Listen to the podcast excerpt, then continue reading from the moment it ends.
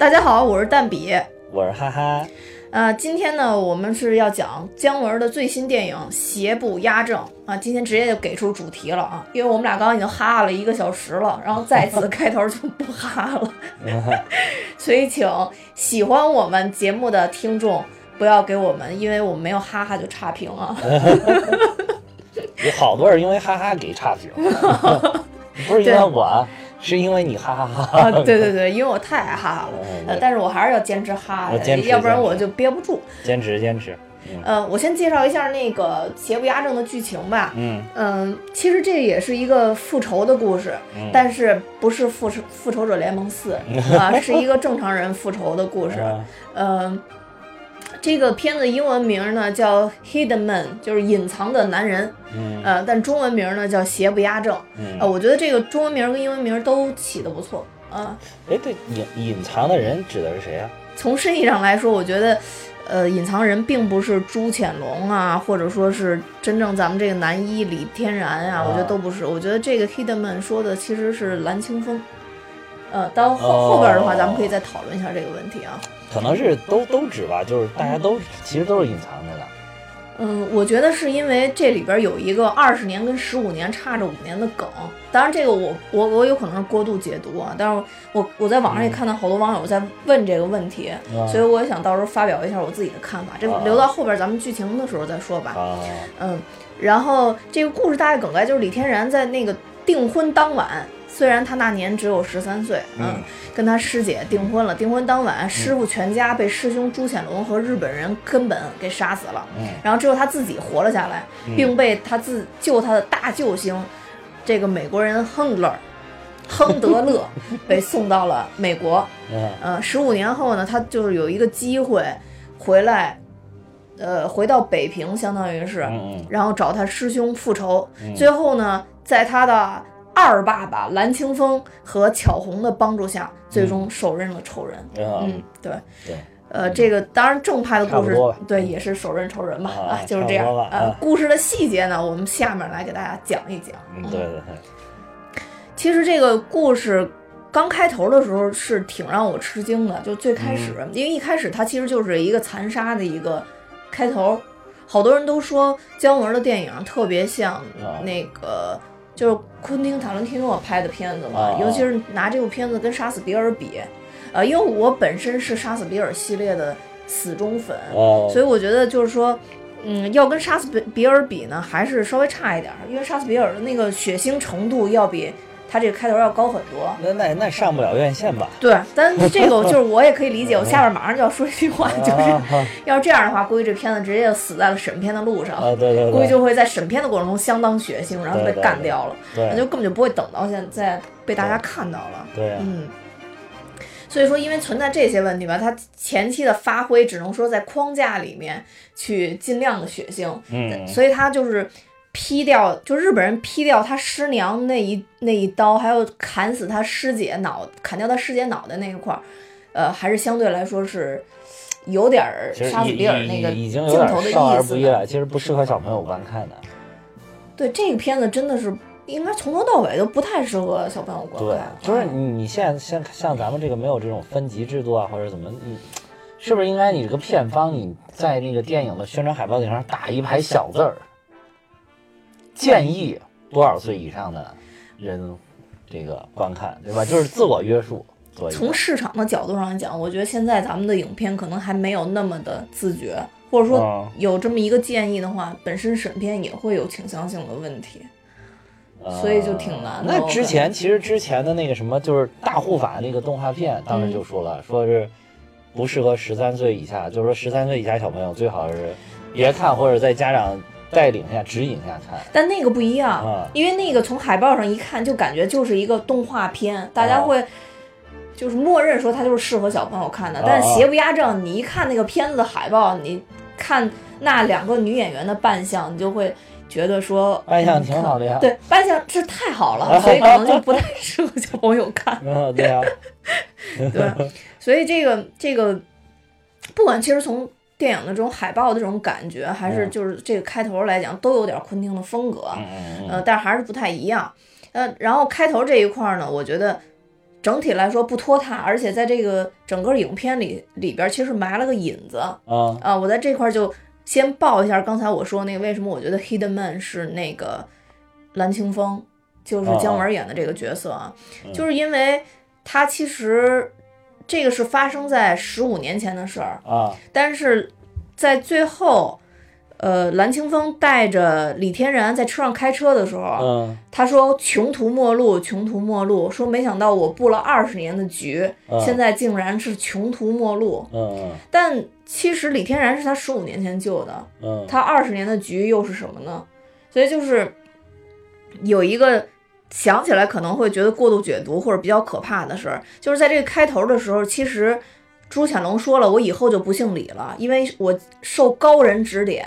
那他受的不就是他吗？我以后对，我以后姓朱了。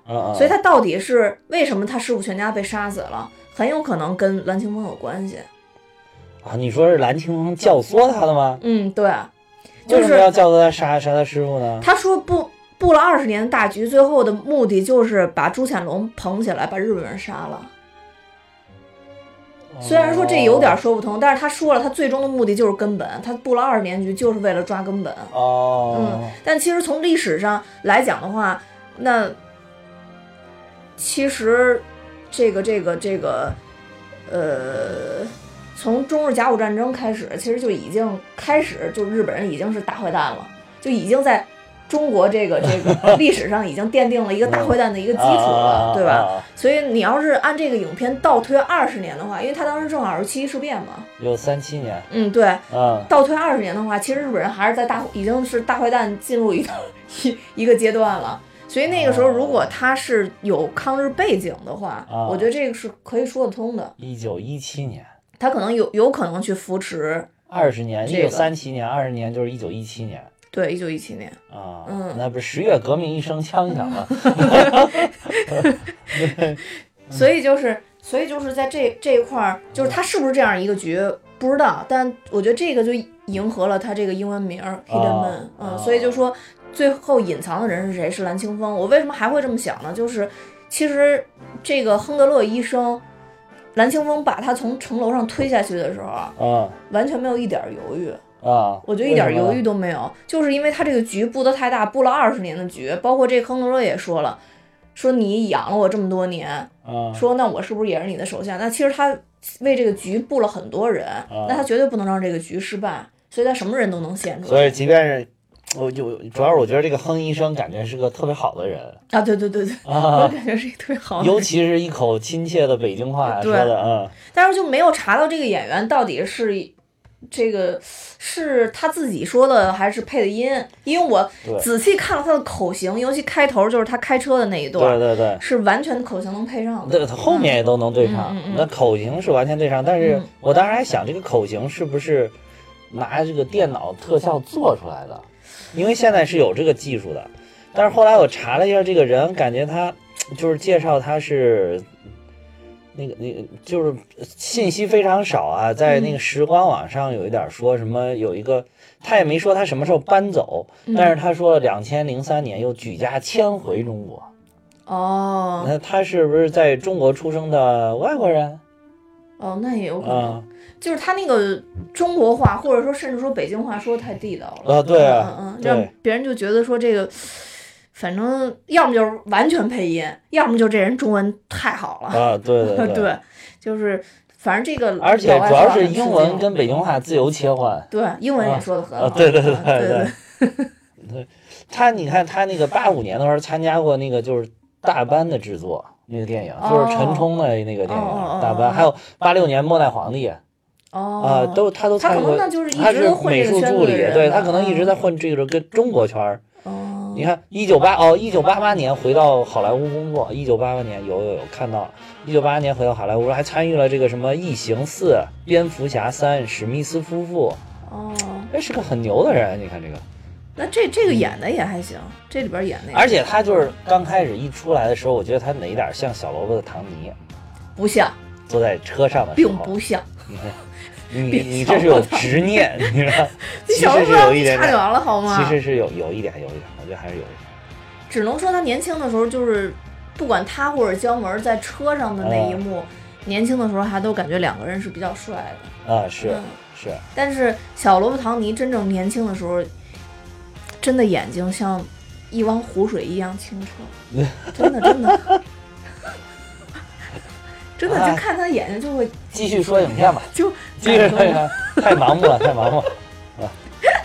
啊，好好了，那拉回影片了。啊啊，其实最开始这个这个李天然在美国生活挺好的，但是他啊因为心里一直有执念嘛，就想复仇嘛，啊然后他就被他的上司相当于叫过来，就说他在中国这边有一个接头的人，其实就是蓝清风嘛。啊那你也没过来跟他说他要具体执行什么任务，啊！我也没明白执行什么任务，但好像这个任务就是对于他来说就是复仇。啊，对对啊他到这边来，对。然后还给了他一个暗号，啊对。就是还等什么呢？啊这个时候他敲一下脑门儿，会说一句 “c la vie”，啊。然后我查了一下这个这句法语的意思，啊。就是说生活就是这样。啊啊是嗯。是，这这个 Stella Way 好像是个挺有名的一句那个对说法语法国人特别喜欢说这句话，啊说主要的原因是因为这句话是表达人一种无奈的感觉。啊嗯，就好像有点像中文的那种，哎，那就这样吧，啊哎，就算了吧，哎，就是是类类似于这种的。然后说好多就是好多情情况下，就比如说，呃，嗯。班机误机了，不是就是啊飞飞机晚点了，啊，然后或者说国外这种什么行李丢了，呃，或者说什么今天我我我上班因为堵车迟到了，就是那种、啊。这种这种场合下很容易就说这种 c l v 啊啊。嗯。然后这个这句话，我觉得其实是姜文的一种表达，因为啊。他之前接受采访时说过，他拍这个邪不压正的时候，就是要表达一些人活着的这种荒诞与无奈。嗯。嗯，所以我觉得他安排这句词儿是有道理的，应该不是就是拍脑门儿哎，这个片儿整体都嗯有点那种荒诞片的那种感觉。对，其实有点像《一步之遥》，啊啊，嗯，都是有那种荒诞片的那种感觉。这不是系列吗？对，是系列，子弹飞、一步之嗯遥和这个不是三部曲吗？我觉得这个更像是让子弹飞跟一步之遥搅拌起来的东西。啊，嗯，对。反正是浓浓的姜文风啊，嗯对一看浓浓就是这种感觉啊。对嗯然后他其实这个李天然从美国回来以后，等于他先去找他这亨德勒爸爸嘛，嗯然后到火车站去接他。哦接上他以后有一段儿，就我觉得挺逗，就是亨德勒爸爸开着车在北平城里边横冲直撞，啊，然后后来那个他就说说那个那个李天然就问他，哎，这个车不是应该让人吗？就是传统在国外接受教育的小孩的思想，你知道吗？然后我当时看到这块儿就想起之前我在网上看的一个段子，就说怎么评判一个老外在中国待的时间长短，啊，就是说是公交车一来。老外在那儿排队上车了，那个就是刚来中国没多久。说车一来，老外叽里嘎使劲往上挤的，说 那个已经在中国待了一段，已经入乡随俗入了，乡随俗。要不然根本上不去车，是吧？这亨德勒这感觉不是也是吗？哎就相当于因为包括现在也有这种情况，因为机动车占道啊，好多问题，就自行车确实是穿来穿去的。对这个亨德勒吧当时就说了一句：“这是在北平。”啊，对，这是在北平，特别中国的那种感觉，啊对对对所以就是他编的这个词儿也特别中国。其实他这一点儿就是他一开始他们在火车站好像还说的都是英文，对一上这个开着车一下这北京话就出来了，对一进城就啊，对，出来了。当时这个突然一句正说着英语，突然一句北京话出来，哎，吓了我一跳的那种感觉，就是其实是很很大的惊喜感觉。对对对，啊而且你会发现他说特顺。对，有一点喜感，有一点喜感，对对对对因为但是他他毫无这个违和感。他这个亨德勒爸爸嗯其实不是特别特别老外那种长相，就是鼻梁特别高，啊对也不是眼洼特别深，对对他对对不属于那种。对他就是一开始说北京话开始的时候，我还又找了几个镜头仔细看看，我说这这是中国人扮演的呀，还是 是真的老没错外？没错后来一看，没错当时我也看了是真老外。后来发现，对对对，没错，啊当时我也看来着。嗯，这个，呃，其实当时我看这个里边的时候，就是说他重新塑造北京城的这种感觉。嗯，虽然我是土生土长，嗯但是我我也是好像完全从来没有看见过北京城完全复原的这种感觉那，必须就这些城楼你子。才多大？不不，我说复原这种感觉，就是没有从其他影片里边看出这种感觉。它这个就是各个城楼的那种原貌，好像复原的还是可以的对。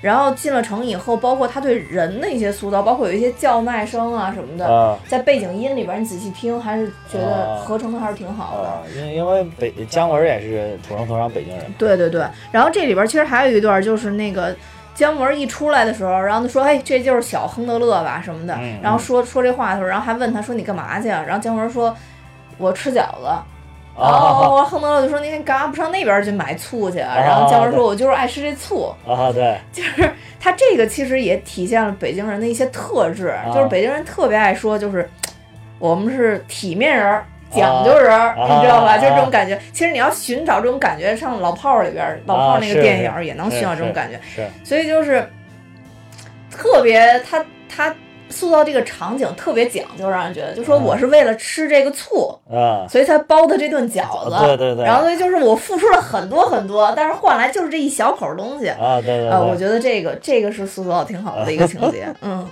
是。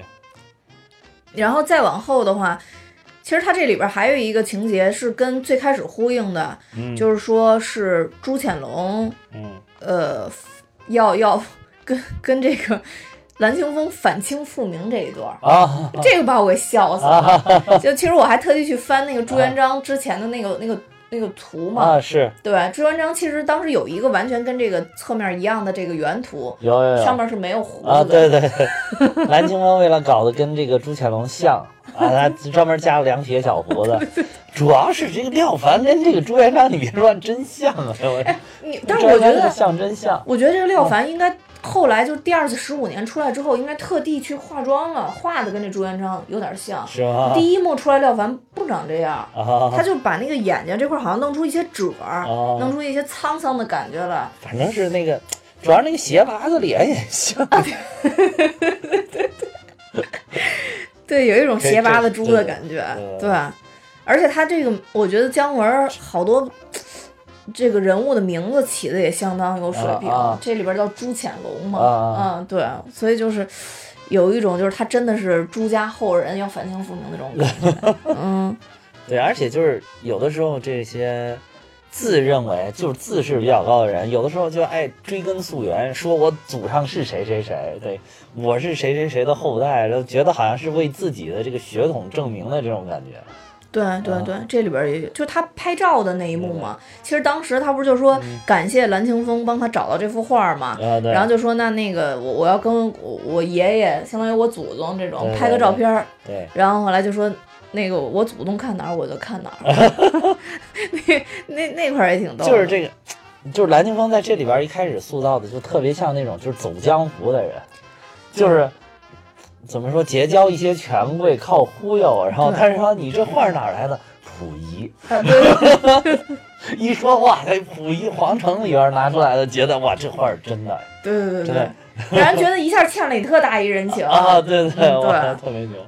嗯但是就是姜文在这里边开头塑造那个角色，嗯其实跟一步之遥跟这个让子弹飞有点像，嗯，我不知道是他们说台词儿的那种感觉还是什么。感觉我觉得整部片儿就是，就为什么说浓浓的姜文风，就是他这几部，这个什么民国三部曲里边这几部，他说话的那个感觉，包括就是说话的那个节奏，包括剪辑的节奏都一模一样。对，没错啊，嗯就是几个人说话就感觉，反正姜文喜欢这种风格，就是啊，就是有点匪气在里边儿，对对而同时这个话好像又赶着说，然后剪的又很密，就是有一种赶着说，就有的时候会让人有一种，反正给我的感觉啊，给我的感觉就是有的时候就觉得这玩意儿人都神经质，哦，对啊对对对就男的说话都是那种特别硬，然后声音特别低沉，嗯就好像是。瓮声瓮气的对对对对对对啊对对对，有那种感觉，然后就觉得听着，说实话，说话感觉特别累，对，就说话特别累的那种感觉。嗯，就是反正一种浓浓的姜文风。对，这啊我觉得这个真的是这这片子确实太姜文了，有对点。，你看那个就是当时那个《让子弹飞》里边，他葛葛大爷跟那个呃周润发他们三个人围坐在一桌说话的，也就是这种感觉，哦，一人来一句，然后就在讲一些事情，然后说对，这里边、啊其实这里边就是到后边，他们就说逮李天然那一块儿，姜文出主意拿一个地图出来那一块那个三个他们他根本还有那个这个、啊这个这个，也就是那种就是那种感觉就是这种感觉嘛，所以说很姜文嘛就是对对对，又是三个人围坐在一个圆桌子前面来说什么事儿的这种感觉。对对对，就是有那种感觉。嗯之后其实他们吃饭，还有他不是包了饺子，等于他们吃饺子这一块儿，嗯其实也有一个地儿，我觉得特别写实，啊，就是这个朱潜龙说什么大事还还能耽误我吃饺子？说什么人死了，就是意思，死多少人都跟我没关系。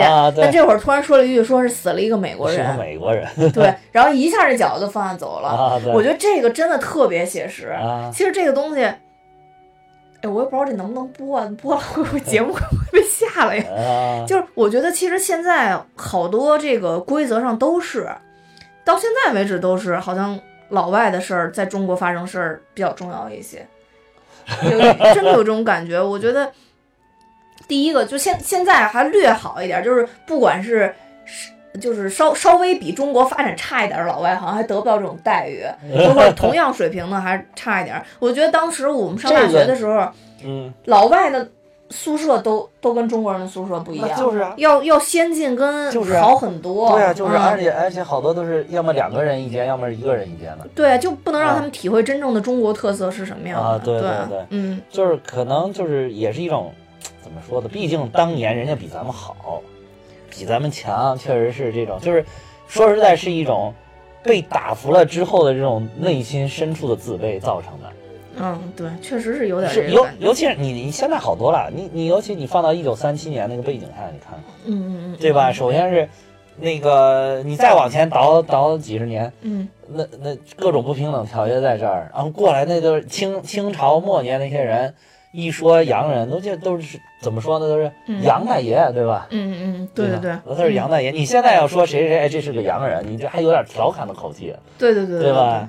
现在就是有的时候后后来，你想那个后来我们会说什么老外什么，这其实都是有一些戏谑的成分在里边。对但是原来那个清末一说都是洋大爷，啊，对对对吧？没错来那洋人来的都是大爷对对对啊，对不行就坚船利炮弄你。对对对吧？就是有一种这这很正常的一种一种情绪吧，但是而且因因为毕竟又经历了那么多年，就形成了一种历史的惯性，然后导致就是现在可能还有一些事情，比如说前几年被讽刺的那个，就是说是哪儿的一个外国友人丢了一辆自哎呦，我刚想说这例子，又被你给抢了，奶奶 武！汉那边是吧？不不要叫 grandmother，这个这个就是武汉吧，我记得是武汉，对吧？说好像是很快就把自行车找到了。接话呀，这都给你递话，让你说这个给你接话呀。不是，我还以为你都要讲完了。对我记不清了呀。他也就是很快就找到，而且那个是一个日本人。啊，日本人，对对，是个日本人啊啊，对，就站在中日友好角度上来讲，这个没问题。就是你找到就找到了，其实这个没有什么值得可报道的地方，啊我觉得。他还特地把这个报道出来，而且说只用了多少多少个小时，我们就帮他破案了。啊，对。为什么其他的案子没有这种效率呢？对，就是这一下，当时舆论就是一下引起，就普通老百姓说：“妈的，我原来打幺幺零这什么什么事儿，就是啊就是最后不了了之了，都这种。”我感觉能报道这个事儿的人真的都是脑残，啊你知道吗？对，也是啊，嗯，我当年嗯，我当年丢了多少自行车啊？真的丢那么多自行车，去派出所报警，当年多少人中国人丢过多少自行车啊，那根本就没人帮我找，你知道吗？创造了多少 GDP 啊？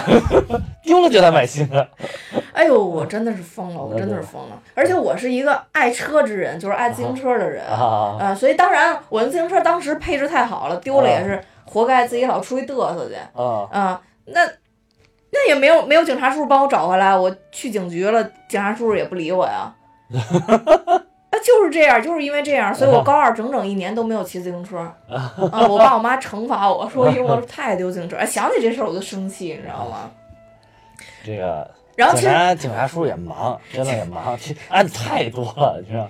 啊其实还有就是特别写实的啊，啊就是在北京某地点、啊某一个口儿啊有住着好多老外啊啊。这个地址呢，在北京是一个特别综合的一个商区啊。啊，然后经常呢，你不如就直接说出来它是哪儿好吗？然后就反正离咱们录音地儿不远，啊然后然后就经常有这种检查人员啊、安全人员过去检查，啊那人安全人员就说了，那不能死老外，不能让老外拉肚子啊！啊，就特别直接就说这种话啊，你用这种话说，让人觉得很奇怪。那中国人拉肚子就可以吗呃？对，那也不可以啊。就是他意思就是，这个当然也是不行的，但是那个呢，就是更不行了。因为那个你你引起外交纠纷啊，有可能对吧？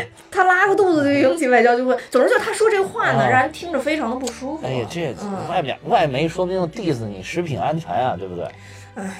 那确实也是中国老百姓 diss 好像都能压下去啊。嗯，外国你管不上，对吧？不敢管也不是说要压下去，就就哎，历史历史的这个阶段性特征吧，对除非到白宫网站去留言，跟他们说开会讨论不许再说中国人食品安全的问题了，是吧？对，哎呀，这个真没法弄。呃，总之这种现象，我就觉得是一个特别不好的现象，因为到后边儿其实还有一段呼应的，就是这嗯个蓝清风跟亨德勒医生在城楼上面打架的时候，亨德勒医生其实也反过来说了一嗯句，说你们跟日本人在我们美国人眼里就是穿衣服的猴子。啊啊，对，其实不管你关系嗯再怎么好。这里边还是存在这种天然的歧视，到现在嗯都人种之间的这种歧视都无法改变。虽然说现在有很多东西，咱们之前也说这种政治正确有一些矫枉过正的部分，嗯，但是实际上确实这个存在是无法消除的哎。其实这个落脚点就是实力的问题。等有一天我们中国真正的就是世界上最牛的超级大国，而远远领先于第二名的时候，就比如说我们古代最辉煌的时候，对于周边这些小国，你当时什么时候？你你古代的时候，咱们看周边小国也看不上眼对，那啊。当然我们是礼仪之邦，我们对他们都非常好，但是我们也侵略我，也侵略过，啊别误导。是呃也侵略我，但是 但是就是我们对就就是对他这些臣服了的小国，我们态度还是不错的。嗯但是但是我们这种非常好呢，明显就是一种你不行，爸爸不爱你的 这种感觉，对吧？那这天然就是有一种凌驾于之上，这还是国力的问题，综合国力，对，确实。发展才是硬道理说明，对对吧？啊，所以我刚刚开头说这个话，其实刚刚开头的时候不是也说了吗？就是啊现在慢慢慢慢的，就是在学校里啊，感不到感觉不到那么大的差异了。就是对于对。一些，比如其实这个也是说韩国学生啊对对以前还是比较那种日本学生啊，对对对现在好像都不太看得上眼儿了。啊，是那你因因为也是现在这个，尤其是这个这个，现在上大学应该是九零后吧，嗯嗯嗯，九零后、零零后马上也该，哎，零零后都进入大学了，十八了，对对对对对，就是像像他们这个人群，可能就没有经历之前的那个，比如说九十年代、八十年代，甚至再往前的这个时代。然后他们一出来就觉得啊，中国还可以啊，长大。一记事儿就觉得现在已经谁甩你？什么这个人那个人，对对对，没错，对对吧？我们我们中国东西都不差的，对，吧？相当可以。对呀、你能玩 iPad，妈的，老子家里边有好几个，我 iPad 对吧？从第一代开始，代代都有你。美国人换手机还没我换的频繁呢，对吧？你看我 iPhone 这攒着收藏的什么都有，对吧？呃，对对对，对，确实就是，所以他就现在就渐渐渐渐就会扭转这个情况。对，嗯，所以感谢我国的国力，综合国力越来越强。这就是国家队，嗯就是就就是就是说告诉我们要卯足了劲儿，对还是就发展还是硬道理啊对，还是要这个我们个人就是努力的发展自己。啊，自己发展好了，国家整体咱们它也自然而然就好了。，没错没错，有很多东西中国人能享受到的，现在国外的人不一定能享受呃，到。不一定能享受对，到。比如说听大米哈哈，听话呀！哎呦我天，真没有默契，我都瞪你半天我了。就我我惊呆了，我本来想说支付宝的，我本来想说移动支付呢，走哪儿都可以，四 G 网络全覆盖。你这个层次线比我差太远了，这个你怎么不能说点说点你节目啊你又盲？，目了，你又哎呀，好吧，好吧，好吧，就是支付宝跟大米哈哈。我是但你知道支付宝现在在国外也很通用了，是啊，对啊，但是国外不是说四 G 网络全覆盖，你走哪儿都能那么轻易啊那倒是那倒是而且而中国你在西藏的深山老林里边照样可以支付宝。而且国外的这种嗯四 G 网络非常非常的贵流量。啊，是啊。嗯，不像是咱们国家队给咱们似的，就是就跟对扔纸一样。我我一我一嗯。同学交流去那个美国智库一个学者，嗯，算是啊，去去学习了嘛，嗯。然后去学习，然后这个他就说华盛顿那儿就他住的那个地方只有三 G 信号，就没有四信号。华盛顿首都啊，嗯嗯嗯对，所以说中国还是发展的，对对对，咱们应该骄傲和自豪。嗯，呃，对，对，就就是是好几期没有红专政了，对这一期必须要说一下。嗯这就是欲扬先抑，是吧？对对对，好好好，呃，那那这块儿这块儿专政完了，然后咱们就就继续啊。对。然后其实这里边就是也是表达姜姜文的一个观点，就是他这这里边就说有好多生活里边人都是信口胡说，这也是他之前采访他的时候他说的一个，在这里边其实也有在蓝青峰身上其实也有体现，就是信口胡说，但是对他信口胡说还真就有人信，你看对，比如曹曹雪芹写《红楼梦》啊，对对他那十二间屋子都是曹曹雪芹写《红楼梦》屋子，对，后来包括那个李天然都说哪儿哪儿哪儿是。那钟楼那钟楼都是写写写《红楼梦》的，你到最后也不知道到底哪儿是谁。但是我看后来查了一个资料，说是其实他确实当时曹雪芹写《红楼梦》就住过好几个地方，哦哦，哦，那那肯定是的，那肯定是对的，嗯，这就可能给这个后人信口胡说留下了空间。对，反正他住过很多地方，你也不知道他具体在哪儿写。对，而且你没发现他信口胡说一定要有情绪在，啊，对对对对，要一本正经的信口胡说。啊是包括比如说他之前说朱潜龙那个。那那个朱元璋是他祖宗那块儿拍照那块儿，说太像了，一定是亲孙子。啊对。然后包括就是写红楼说写《红楼梦》这块儿，啊包括还有一段就是抱着亨德勒医生说，我们可是异父异母的亲兄弟呀、对异父异母的亲兄弟，这个也是。对，这一段其实也是，对。就是你不仔细想，你也觉得被打动了，被打动了。对所以一定要一本正经的胡说。对对对嗯，我觉得这块儿就是拍的特别好。嗯然后还有一段呢，就是这个是不是有点像咱们节目的风格？呃，对对对，这个像咱们节节目的风格，对对对。还有一段，其实当时我也觉得是一本正经的胡说，但后来查了一下，这事儿是真的，啊就是等于小亨乐医生，呃，跟跟大亨乐医生晚上吃完饭以后，第二天他不是要上协和去上班嘛？啊！到那儿上的第一课就是对肾宣誓！就是有一个肾放在那一块儿，啊是啊对对对对 肾的画像还是肾啊？一一个肾放在一个哦福尔马林里边保存好的肾。哦哦对，这个是什么呢？这个其实就是是是一件真事儿。哦啊！这个就是梁启超先生的肾，哦，嗯，我去大牛的肾还对对对，因为它里边不是说了嘛，是一个革命意识嘛，啊然后就是说这是梁启超先生的肾。当时啊梁启超先生就觉得肾不舒服，啊，然后呢，他其实就是当时请了协和医院最好的大夫，当时那个最好的大夫就是协和医院后来的院长。哦对，后来那个那这里边不是也说了吗？说对对对他说这是谁谁做的这个手术，然后说不踩就是院长我。对对对对对，就是，但是他能承认已经就是啊对对，非常非常不啊他不错了。是嘛，知耻近乎勇啊，不是？对对对对对对啊，他其实这块就是他知耻了嘛，所以他在这儿宣誓，其实就是 感觉 又荒诞，但是你又不能不说这个这个院长是一个好院长，然后他能把这个事儿说出来就很不容易。啊对啊嗯，这个院长呢，其实是应该就是这个当时那个院长叫刘瑞恒，啊嗯，当时就是梁启超，他那个其实是左肾不舒服，啊啊但是他那个就是院长等于主刀把右肾给切了。啊啊！所以说这个其实也是他自己承认的一个事儿，所以就说这个事儿虽然能换肾，他再回头再给他放进去不行吗？那这个估计就当时本来俩肾有一个坏了，还一个好的肾还能先带着，啊，然后等于把好肾一切了，左边这估计就爆发了，我感觉，哦。然后后来所以就是最终导致这个这个梁启超英年早逝，其实确实是因为这个肾的原因、哦。啊，所以就这个哦，这重大医疗事故，对重大医疗事故，其实协和医院搞的呀。所。以他这个就是还这是是当年的。协和医院，现在协和医院可不这样。我我负责任的讲，我觉啊得现在整个北京来说，我看了那么多医院，因为我、啊我特别爱生病啊嘛，啊，就确实感觉还是协和医院最靠谱。这个靠谱对最靠谱。但是就是一些医疗事故，说实在也是难免的哈。嗯，对。但是像这种重大的事故，真的是有点属于马虎了，感觉。对对对对对，嗯而且就是他他折就折在了这个，是是等于是梁启超是一个大牛的这个、啊这个对折在他身上，又是一个嗯大儒，对对对，又是一个革命志士。对对对，没错没错没错。嗯然后就出了这个事儿，但是能在这个电影里边有一个体现，嗯也挺不容易的。啊我觉得姜文在这儿安排一个梗，安排梗挺好嗯对对对我觉得好好多人肯定看这梗的时候，以为这就是一个笑话。对对对啊，其实现实生活永远比电影更精彩。就是你你我确实，我当时看的时候就是觉得就是反正有点荒诞喜剧的感觉，就是啊，对就没有没有深挖这个，还对还真的是个彩蛋啊。对对，算是彩蛋。对嗯，因为这个其实也应和了姜文说他要把荒诞拍到电影里边嗯，他算真的是找了几个比较荒诞的梗放在啊这里边儿了。对。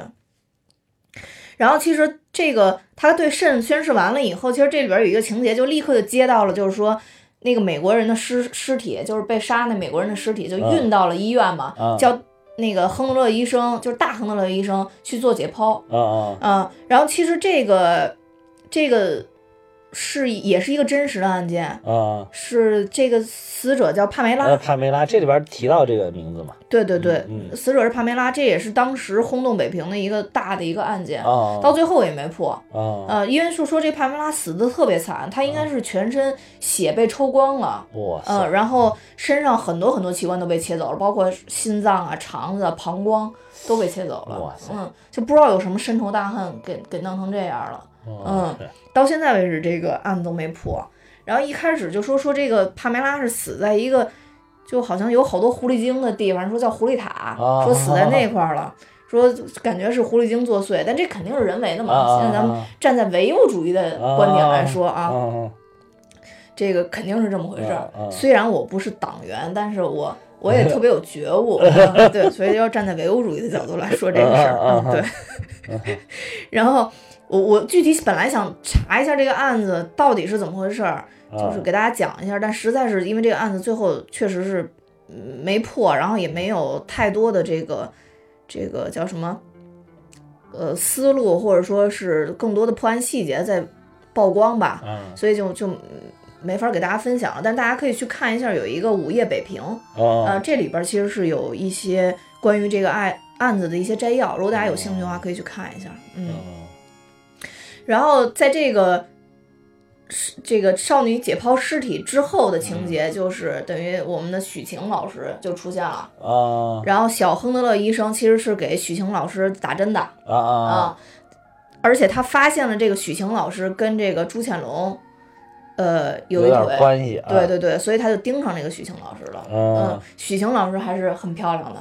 许晴老师也盯上他了，啊，对对对对，因因对对对对，因为这个这个呃这个李天然老师也是长得很帅的，是是 是，其实你仔细看女演员，如果保养的好的话，感觉两个人的年龄看不出差很看着多啊。你觉得没有差距那么大哈。对对许许晴保养的是真好，对，许晴六九年的嘛，一九六九年。我的天啊，！六九年，你看明年就五十了，嗯，对，我的天呐，保养的也太好了，嗯，这你你像就是，如果是你再化妆，你要保养的不好，再化妆也不可能出来这种效果，至少人家身材杠杠的。对，就是其实你看我嗯跟二十年前我也没有什么太大差别，就我感觉有一些女的就是这样的。接话呀！你你到底怎么了？这期你要接话？这期我这梗太硬，真的接不住，太硬了这个。没事儿没事儿，等等五十年后，二十年，二十年跟跟跟这跟几年前上学的时候，只觉得差异就已经很大了呀，我不是瘦回来了吗？已经。有吗？对啊，我瘦了，我我已经我已经瘦了。讲电影吧。哎呀，回到电影吧。好吧，好吧，好吧，哎，真是你就不能夸我一下吗？真的。好吧，继续学说说许晴老师。许晴老师在这里边出场特别惊艳，啊，然后还飙了几句英语。啊总体来说，感觉好像就是一个非常高端的太太在这里边，啊但实际上她应该不是这个朱潜龙的正房太太。啊，对对对，因为他嗯想当正房嘛。对对对对对，她想当正房太太，然后这个等于相当于李天然就想利用这个。这个这个，他其实里边叫凤仪嘛，啊，就想唐凤仪。对唐凤仪就啊想利用凤仪来干点什么事儿，啊然后所以他就主动帮这个凤仪打针，然后相当于接近这个凤仪嗯嘛。嗯对，然后之后他其实是偷了这个根本的刀，还有嗯，章，啊是嗯，然后就在凤仪的屁股上盖了一个根本之印。啊，对，这个应该是这部片子中间的一个小高潮，我感觉，啊嗯，就好多人对这个情节应该都印象特别特别深，嗯因为是朱潜龙老师跟唐凤仪老师啪啪啪的时候发现的，然后主要这个姿势正好可以看到那个屁股。对对对对对，然后最开始看到的时候还还说这个拔罐子为什么拔的这么不匀，对对说怎么拔罐子是方的，对对对对对，就是这里边还有一还是有一些梗还是比较搞笑的，对嗯是对。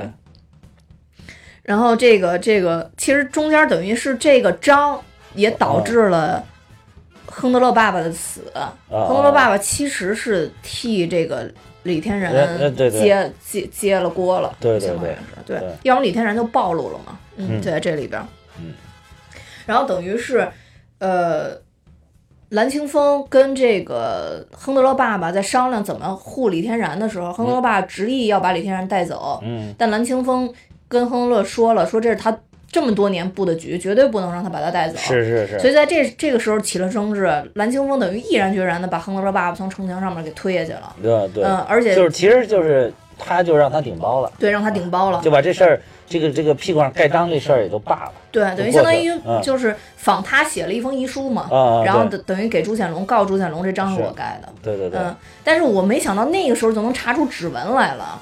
然后朱显龙就说这对这点我纹，是我我也没没就是没查这个资料啊，没查资料，不知道什么时候才有这个指纹破案的，这个确实不懂。对我当时就嗯。感觉这个呃就特别先进，就那嗯会儿如果就能有指纹的话，那真的是一个特别先进的一个事儿。对，其实这里边还穿插了一个情节，就是呃，这个李天然在中间其实遇到了巧红，就啊，这里边有一个关巧红对关大娘，关大啊娘其实就是周韵老师演的。啊，对嗯，就是对姜老师的媳妇儿，对对对，唯一能降住姜老师的人啊对，就是周韵老师，周韵老师演的。对对，周韵老师在这里边也是比较美，嗯嗯，其实显得也挺年轻的。对，挺年轻的。嗯，我看我觉得比许晴还差一点。我看网上评论说，姜文的最大的成功就是把自己的媳妇儿拍的极端的漂亮，每一部都非常漂亮。对对对，我觉得其实这个也挺好，就是啊，举贤不避亲嘛，感觉有这种感觉啊。那是嗯，，而且他每部电影都带着周韵，对，都带着周韵，嗯而且周韵的角色相对来说都是比较讨巧、比较招人喜欢的角色。啊是对。嗯然后其实他在这里边儿，这里边儿其实还有一个小梗，就是影评人，啊就是潘公公。啊嗯，对，对。潘公公其实是史航嘛。啊是对。是，我觉得他这个梗埋的特别好，就说嗯。潘公公其实他本身史航当时，嗯。其实好多人知道史航，大概都是因为史航骂《小时代》这个事儿吧。嗯，就是当时史航特别牛的，就是跟《小时代》和那个这个这个郭敬明老师的粉丝对怼的这个事儿。啊就是别人骂他一条，他就回骂一条，而且骂的相当之精精彩，之畅快淋漓。啊 后来好多好多粉丝都建议他编一本书，把他骂人的这个 都放在里边儿。所以说，其实史航老师是一个 非常会评的人。啊，所以说这里边也是一个影评人是吧？对对对，所以在这里边也特别荒诞，就是说史航他在里边说啊，我每个影评就写五个字然后第六个字儿就不认识，不会写。然后就是就是，所以就是说，在这里边其实也也说也是一种特别荒诞的，就是嗯你他那里边其实有一个打电话的情节嘛，就是作为一个影评人，嗯你评你没有看电影，你怎么评？啊 但是你。不看这部电影，没有我影评人去看，你这部电影怎么证明你是好的？我都不看，那电影就肯定是不好。啊，就所以他就是你怎么着，影评人好像都有话说。嗯所以我觉得这也是姜文插入的一个比较荒诞的一个情节。啊嗯。是，选的史航这个演员呢，也选的比较好，对 对对，在这里边儿还是有一种公公的那种小娇羞跟小扭捏。其实一开始没看出来是史航，就是一开始的时候，对，一开始他蹲在那儿修摩托的时候啊都没看出来，没没看出对我是他打电话的那会儿。对对对，嗯后来发现了是，对嗯一开始没没看出来，对，我觉得这个梗也埋的挺有意思的，嗯。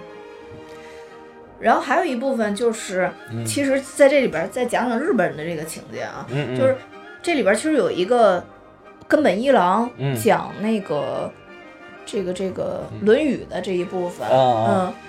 呃，这个前后有一个呼应，就是他最开始先讲《论语》，然后讲的特其实挺幽默的，解释的也都挺好的，啊啊。然后他的这些弟子也都特别爱跟他去学。啊对，后边还有一段呢，就是他在威胁蓝清风的时候呢，这个服务员说说，听说您讲这个《论语》讲的特别啊好，对对对说我们都特别想听。对，就这一块儿，其实这个跟现实里边也有好多就是能能能结合讲的点，嗯。就是有好多人都是看似特别体面，哦，其实做一些勾当，对，做一些勾当。不可告人的勾当，对嗯，在当年那个时年代，可能就是说不管是日本人也好啊，或者说是有一些欧洲人也好，在中国其实都是在干这些事儿，呃，对，就表面上特别和善，然后好像说又幽默又博学，然后给社会带来很多益处，而且好像很文明的感觉。对对对，然后感觉就是文明人，但其实在背后无恶不作，卖鸦片、杀人，什么事儿对都做。对对。对，当然了，现在这种人更多，但只不过大家就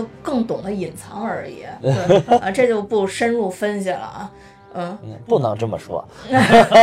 不不不，主要是因为我前一段时间刚遭了一次罪，所以我就这个啊啊，当然我是弱势群体啊，这都不说了。对，这搞得我就强势。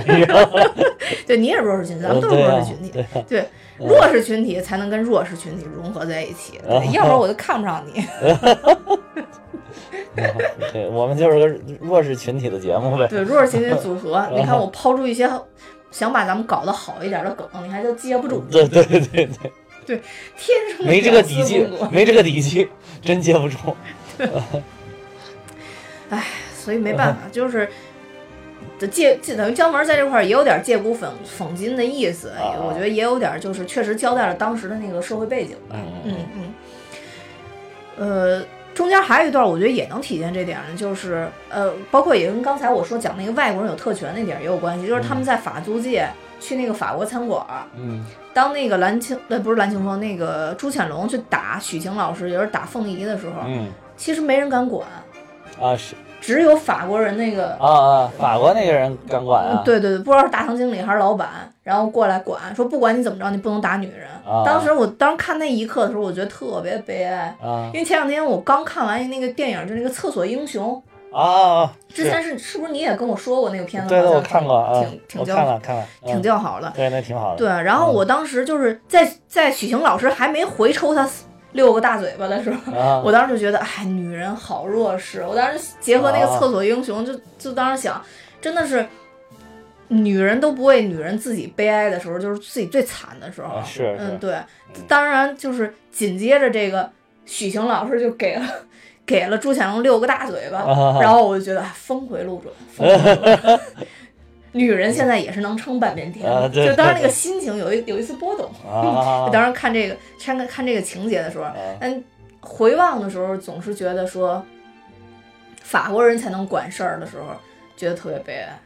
就是中国人管不了中国人，美国人也不会管中国人，就何况是一个中国女人。但最后呢，就是感觉最绅士的竟然是法国人过来管了，而且还嗯强行要求他们走，就真的就是说我法国人即使在中国，我有一个租界，只要是在我地盘上，你们都别想折腾，就有一种那种嗯感觉。嗯、是，嗯。但是其实，就当时打仗，就法国人最弱啊，法国人被打败过啊。镇南关大捷，对对对对对。又串到了我们讲的另外一部《龙之战》，是吧？对对对，哦对，龙之战那个我还没去看呢。啊对对对，龙之战，我觉得这些片子还是提到过的，原来这个电影啊，对，嗯。镇南关大捷，嗯，他们可能主要把劲儿都放在绅士上了，对对，都放在保护女人身上。都，放在保护女人上。也对也对，嗯。然后其实之后的话，就是这片子有一个高潮嘛，相当于就是，呃，李天然要，因为他目的就是复仇嘛，嗯他真正要开始复仇的时候，其实这一段有有几个小高潮，一一段就是巧红去根本他们家，等于发一个挑战书嘛。那段其实有让子弹飞的意思，啊就是巧红是拿那个毛衣针在那啊个戳的嘛，戳的那拿眼打出来的字，那让子弹飞当时是拿枪打那个铁门嘛，啊是是都是那么打出来的字。对对对我觉得那块儿是有一个呼应的。巧红这是一条线，然后另外就是，相当于是、呃，这个这个蓝清风带着李天然嗯开车走，这是一条线。嗯，然后相当于朱潜龙跑到那个蓝清风他们家，去去去，相当于是办抄家那种、啊那种感觉，是是然后杀保姆那块儿，啊对对对然后那那是一条线。其实这里边就是这块儿拍的还挺紧密的，就是几个时空在不停的交错，对对，不停的交错，不停的交错。当然最后的高潮还是说是李天然。这个这个手刃仇人这一段儿啊是。嗯，对，手刃仇人这块儿也有好多交错，包括他跟他师兄有一段就是两个人相互说把枪放下，把枪放下这这段，啊啊啊我觉得这是有一个小创新点的，啊，就是好人也总是留了一手，啊，呃，如果而且还多留了一手，对多留了一手，对啊我觉得这块儿是我我想点赞的地方，啊。因为往往电视里边演的好人，我感觉都没有人性。都是坏人多留一手？对对对，就是真正的有经验的这种人，或者说好人，我们都应该有点儿这个人的基本的一个常识。你对面站了一个多坏的大坏蛋，为什么要 他说什么就是什么呢？啊我以前就特别诟病，有好多片子总是拍成这样，永远是坏人把枪放下以后又又拿了一把枪，好人永远是把枪放下以后就真的没有枪。可能有好人就是大义凛然、坦坦荡荡，不不屑于搞这种阴谋小诡计，嗯，对就搞了一副这样的。但其实是你应该做万全的准备哈。对，没错啊。嗯而这里边其实这个呃，李天然说了一句嘛，嗯说我师兄咱们这么多年了，我还不知道你是什么人吗？啊，对对嗯对对，所以最后他有意思，就是两个人都抬起拿手做的那个枪，手嗯那个手枪的手势之后，他有一个镜头转过来，发现李天然下边还拿一个还有一个，对，我觉得那块儿特别精胜了彩。一招。对，但是最后还是没有崩了他，就是还是靠那个打来打对，就是还是保留了大义的这啊，个对对，情节。就是说，其实我已经压服你了，对我这会儿要就能毙了你，但是我作为正面的时候，我不，对对对对对对，咱们还是我我就是告诉你，我你看我这阴谋诡计赢过你了，对。但是咱们还是来这个真刀真枪的干一把，就告诉你，老子在不管在脑力上还是体力上 都对都。能都能干掉你，对就这种感觉，对。嗯，就是全面的胜利，对，然后中间还有不停的穿插打日本人的情节，就是因为根本不是被他们给干晕了嘛，啊。然后在那个椅子上老喊那个另外一个人的人名，啊。就是一个日本人名，说本来要救他的嘛，啊那然后在中间还有穿插打根本的那个、那个情节，而他这里边其实。最后杀死他们俩的时候还是挺痛快的，没有啊特别是墨迹的话，呃，我觉得已经很墨迹了。你说说说说说了半天，就拿着枪指着他脑门儿都指没有，我说最后拿刀拿刀杀是是拿刀没有，嗯但是那个拿枪指他脑门儿指了半天，指这个朱潜龙，哎，也说了半天。我觉得那段是有有必要的，啊，你知道为什么吗？就是作为一个像我这样没什么脑子的人，啊我中间就已经糊涂了。我不知道是一切最后都是李天笑，他是人格分裂，不是李天然，他是人格分裂了还是怎么着？我当时一度认为他师傅真的是李天然杀的。我去，不是，你这，哎呀，这个，我去，这个我又快接不住了，这个但是你知道我为什么后来跳出来觉得他一直这么说是有道理的吗？啊，为什么？就是因为坏人想洗白自己的时候，往往要先说服自己。所以他最后李天然最后拿枪对着他的时候，他还在跟李天然说：“师傅是你杀的呀，师傅是你杀的。”就最后其实他自己可能都分不清楚师傅到底他已经就是是谁杀的了。他他对他已经把自己都欺骗了。对，这么多年他又立了碑，每年都去祭拜他自己的师傅，而且他最爱说的话就是邪不压正。对对对嗯，对，所以就是他其实已经说服自己了，对对，他也想试图说服周围所有的人。人最厉害的骗术就是把自己都给骗了，对对对，而且骗子自己特别相信。对对对，没错没错对对，就是如果是一个无耻的人，那这样的做就是更好 啊，对，就更更效果更好，就是对自己更有利，能洗白自己。妈的，我刚想在后边接一句话，接我自己的事儿。那好，没没关系，没关系，我也能洗白。嗯我就想说，就是作为一个？不是作为一个创业的人，啊其实给自己催眠是一个特别重要的事儿。哦嗯，你知道吗？要不然有的时候面对好多压力特别大的时候，你心理承受能力不强，是一个特别麻烦的事儿。嗯你会告诉自己还可以，还有希望。嗯，如果我在做什么什么，一定还有希望。这个是我跟很多很多创业人聊过，这都是大家一个共同的通点，就是自我催眠，啊一定要做自我催眠嗯。我可能就是因为平时自我催眠太多，所以一进影院就被朱潜龙给催眠了，啊你知道吗？所以要理解我一下。嗯，就是说，就是直到有一个像李天然式的人物出现了之后，才能把你们的这些创业梦就彻底打碎，对对。否则的话就还残存一一丝希望？对对对，像你呀、你就是我世界里的李天然，你不是经常告诉我没戏了，没戏了，让我赶紧，让我赶紧回归蛋比哈，啊，对，就不让我有本职工作。你你不就经常那样？对你就是我世界里边的李天然。对对对。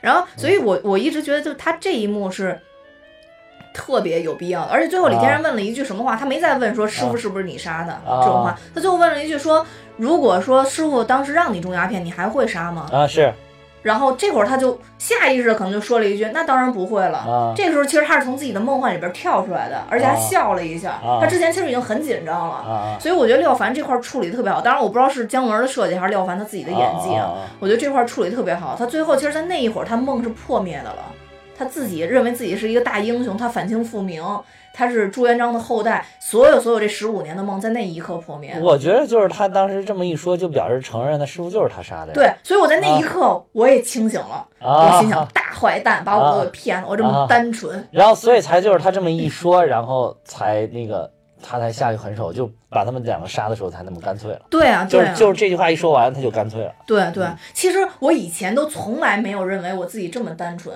连酱油蛋说我单纯，我都没有觉得我单纯。但是这次一看电影，我觉得酱油蛋果然说的对，酱油蛋兄弟就是酱油蛋兄弟，果然我很单纯。就是就是被骗了这个这点吗？对，是单纯还是单纯？不是就是单纯嘛。我当时真的就觉得这个这个是这个李天然的一个梦。啊呃，因为可能因为我本身特别爱看就是人格分裂的这种片子，所以看太多这种片子，我本来就有点分裂，啊！然后所以就看这个片子的时候也觉得非常分裂。今天这些梗为什么我普遍都接不住呢？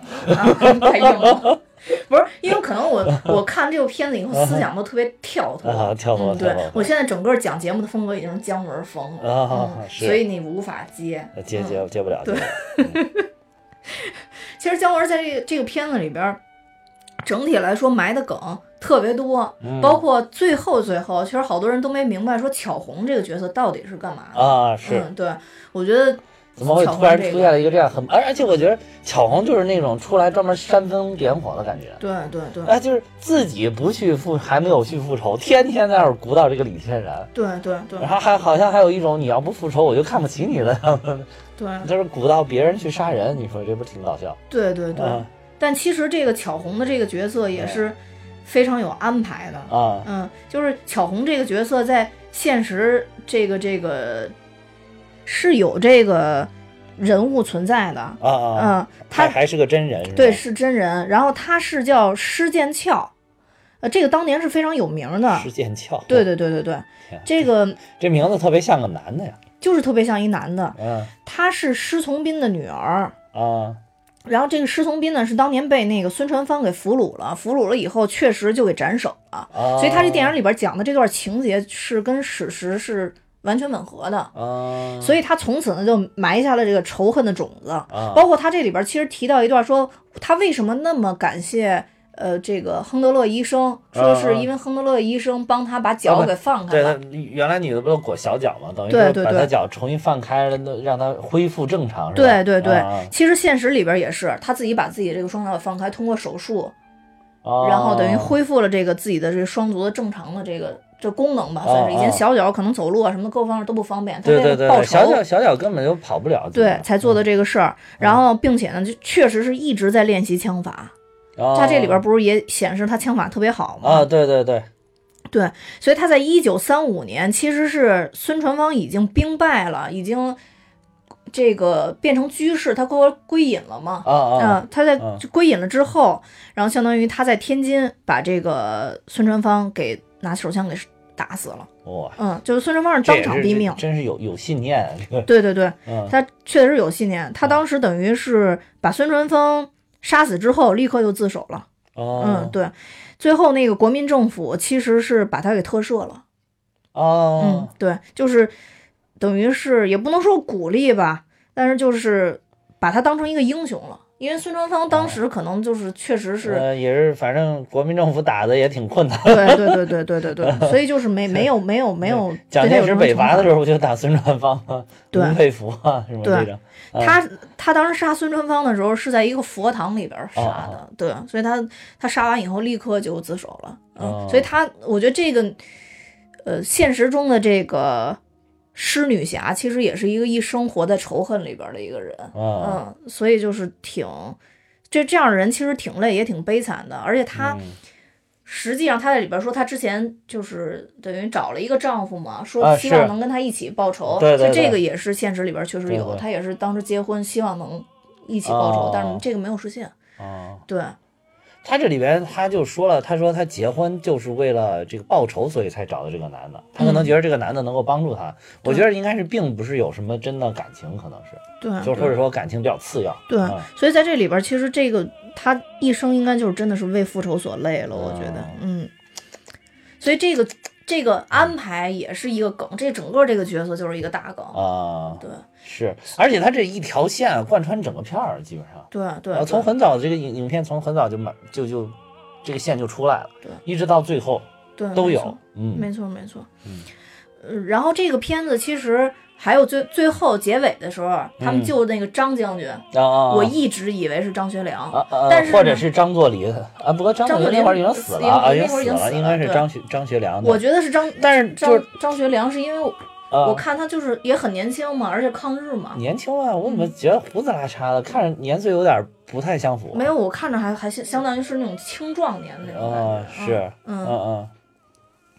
然后在这里边儿，我当时就觉得唯一一个让我动摇了，不是张学良，然后所以啊回来查的原因，是因为他还是还原了人物的口音的，但这个口音是。山东味儿的，不是东北味儿的，你知道吧？对对所以我觉得这个就是为为什么为什么张学良嗯将军为什么说不说东北话呢？我当时想，是不是潜伏？就是我还想了好多，后来是回来查，是因为这个我查到这个片子不是拍是改的那个小说《侠隐》嘛，啊啊，因为那个拍的。嗯其实《侠隐》的这个作者张北海的父亲嗯是以前张自忠手枪队的队长。哦，然后我就觉得，哦，原来也姓张。后啊来我去查了，果然这个最后他们护送的这个将军是张自忠将军，啊嗯，抗日名将张自忠，对抗日名将张自忠是在那个武汉会战的时候英勇牺牲的，对对对。好像是这个抗日战争里边这个国民党那边牺牲的最高将领。对，嗯。而且就是这个张北海的父亲叫张子琪，嗯。这张子琪呢，以前和阎锡山在山西也是干过革命，然后啊刚才也提到了是是手枪队队长嘛，张自忠手枪队队长，然后中间也一度加入过军统，啊。就是你看他的整个这个经历，其实是跟蓝青峰的这个这个感觉其实是一样的。啊啊所以就是当时拍这个片子的时候，等于这张北海反复跟姜文其实有做过沟通嘛，他觉嗯得这个姜文的这个气质上啊，比较像这个张将军，就啊他觉得他应该是一个将军的一个气质。啊啊但后来呢，这个姜文就非要挑战一下这个蓝青峰，但其实蓝青峰的原型不就是张北海的父亲张子琪嘛？啊啊，对。然后后来有一次他们在呃开会啊，还是传递一些什么信息的时候，啊这个姜文的助手看见张北海了，然后还跟张北海开玩笑说。姜老师非要演你爹，啊！对对对对对对，这个也挺逗的。啊我觉得姜文还是，但是张北海的意思就是说，他又导演又剪辑，就各方面就已经很辛苦了嘛。啊啊，然后说就演一个张自忠，他也不需要太多的没什么戏份，对，没什么戏份。出来了对对对对，但是嗯这个姜文还是执意要挑战一下，我觉得啊姜文在这里边还是有坚持的，我觉得挺有意思的。对，嗯，最后再补充一个梗啊，刚才说开头的时候忘了说这个梗了，就是这个武士刀，嗯呃，这个武士刀其实是在一一开头的时候，呃，根本一郎跟朱潜龙去杀朱潜龙的师傅的时候，嗯就提到了说他带的是村正刀。啊嗯，这个村正刀是在日本是有特殊的意义的，嗯因为这个村正刀相当于是用来怎么说呢？是不是专门杀师傅的一个刀？可以这么理解。嗯呃，在日本呢被称为这个村正妖刀。嗯嗯，就是说它这个东西是锋利无比。然后这个日本的这个神道认为，这个徒弟要通过这个杀这个师傅来完成最后的一个进阶，而被杀的师傅呢，在死后呢就能成为神。然后这个相当于这个杀师傅这个呢，也是一个日本的一个武士道的一个文化吧。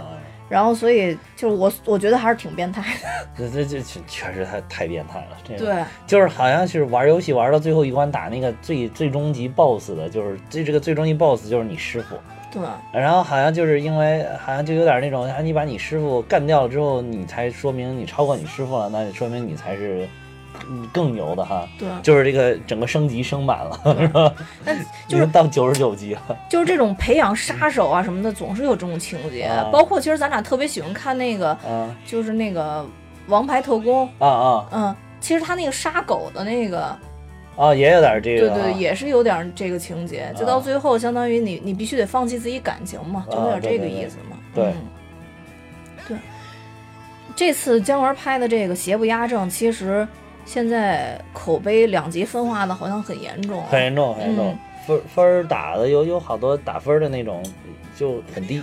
嗯。啊，有的很高，有的很低。我我在我看来，嗯就是大家都是在说最好的就是让子弹飞嘛，啊然后一步之遥就有点看不太懂了嘛。嗯嗯。但是这一次，我觉得姜文其实是有收敛的，就是嗯。在整体表达上，嗯。这个邪不压正其实有点儿一步之遥，也有点儿让子弹飞。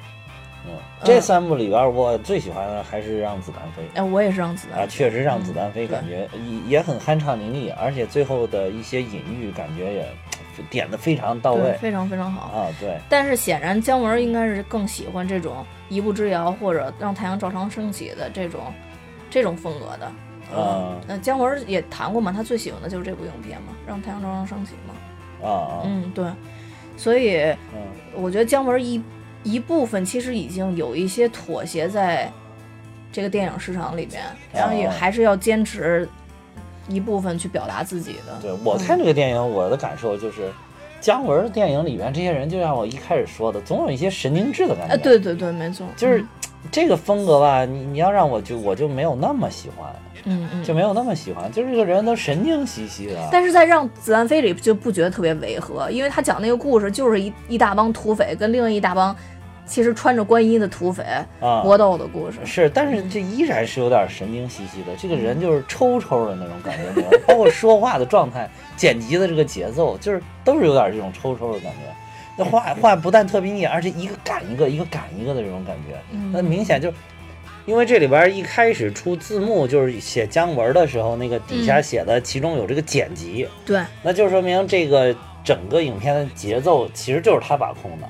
那么就是他真的就是很执着于喜欢于这种这种表达方式，嗯嗯嗯，就是特别密集的，然后有一种有一种咄咄逼人的感觉，对，好像是就很给你一种从语言的这个氛围来来设计来来构造这个电影，就给了你一种压力种感觉。所以说可能就是嗯喜欢这种风格的人就会非常喜欢，非常喜欢不喜欢的人就是两极分化。对，就是强烈的姜文风格，对，就让我联想到了，就像有的人就喜欢你这儿呵呵呵傻笑，有的人就不喜欢。我刚想说，对吧？但这就是风格，这就是风格，你就你他就只就如果有是有风格的话，那就应该坚持风格。坚持风格，你是找到你的受众群体，而不是说迎合某一些人对啊，要不然喜欢我们的人也会变得不喜欢我们。啊。对，嗯然后然后你想去争取的那些本来不喜欢你的人，可能你也争取不到。嗯，啊而且我看了一下，本来不喜欢我的那些人。都是在听什么心灵鸡汤类的节目，我觉得好像跟我实在是配不上，要么就是什么古诗几百首、啊欣赏之类的，啊我感觉我不行。还有就是那些留言 diss 你的、不喜欢我们的那些人呢，你去看一下，他也没有订阅我们呀，对吧？那就无所谓了嘛，对吧？太现实了，对好吧，好吧，这句话说的我还挺痛快的。对啊，他没有没有订阅我们，我们再花精力再去迎迎合他，希望争取他，那也不现实。那你再推送一期，他收不到呀。嗯嗯嗯，对对对，是这样，是这样啊。，嗯，就是这大概就是这个意思，就是说真的是一种浓浓的姜文的风格在里边。嗯，对对对，没错。姜文的电影，我觉得这些年总体来讲还是感觉上是很有深度的。对，嗯，嗯当然有些，比如像他到底是真有深度，还是感觉上很有深度，这个不好说。还是就是说，是姜文，就是我就是这种性格，我一个率性而为，就是我就想这么拍，我觉得这么拍就过瘾。然后完了之后，你们解读出来很有风格，还是说姜老师本来就是这么设计的，就是一个很思考的很深入，然后很很有深度之后，他就把他这个呈现出来的这种感觉，我觉得也不好说，因为我感觉姜老师也是一个率性而为的一个人。嗯，因为有很多东西，只要一旦你看不懂了，你就就不知道是到底啊是对对深度太深呀，还是因为对方根本没把事儿讲明白。啊，对对对，是这样，是这样，是这样。就是就是有的时候还有就是爱说，有一些人爱说一些专有名词啊，嗯或者说是故意把话说的很绕很玄乎，嗯然后好像营造了一种好像他就挺牛，但是你到底是真牛呢，真深入呢，还是怎么样的？这个确实不好说，嗯，不好说，嗯。对，是这样的。对，我觉得就是像通俗的一些东西，直接就能看出来一些东西。那同时你又觉得他啊，我拍的真好，他真的很有深度，这个其实挺难的。就是我觉得像那个上一期咱们讲那个药神，我觉得就有点这种，嗯，他那现实主义题啊，他是把一个现实的事儿很通俗的给你呈现出来了。而已，那所有的感触都是我感同身受，或者我真的理解了这个片子在说什么之后，对自然而然散发出来的这种，对对而不是说我绞尽脑汁去做。哎，你你说这个导演他为什么安排这个情节啊？对，哎，你说这个导这个编剧为什么他写了这个台词儿啊？对，哎，就是你看，哎，这个台词儿是不是哎跟前面这个有呼应啊？对吧？对对对，没错没错，嗯，所以你这不好说啊，这种就是你要让我自己个人的情感来讲，就是不是很喜欢这种风格。嗯，对，我觉得，但是不管怎么着吧，反正就是中国导演能拍出自己一套风格的，对对对特别难得。对对但大多数都是看这片子以后，对也也想不起是谁拍的，也不知道到底是怎么回事儿，对然后就随着历史的长河，慢慢就被淹没了。对对对嗯，姜文的这些片子，不管怎么着，就是应该还是会在电影的这个历史上留下一笔的。呃，肯定会，嗯肯定会，嗯嗯，所以就是以后。可能大家会经常听到说这个片子很姜文儿的这种说法，啊我觉得还是不错的。对对对，就是而且就是他这几部片总体来讲，就是还是真的是非常喜欢，对对对对真的还是非常喜欢，就是也很期待姜老师下一部影片。嗯，对，不知道下一部影片会是一个大集合，还是又会有单独的另外的嗯特色让我们看到。对，估计应该是不会再选民国时候的是吧？这个民国三部曲三部曲结束完了嘛？嗯对对对对对，嗯嗯，行吧，那今天也说的挺多，你你也没什么补充的梗了吧？应该嗯，今天好像也有梗也接不住，接不住，接不嗯，住，表现太差了，今我今天。天太硬了。好吧，那我们今天就说到这儿，然后也期待那个哈哈今天也很快能把节目给剪出来，你最近表现特别不错。嗯嗯好吧，好吧，嗯嗯，如果大家喜欢我们的话，也不要忘了订阅我们啊。嗯嗯，那今天就这样，拜拜。再见。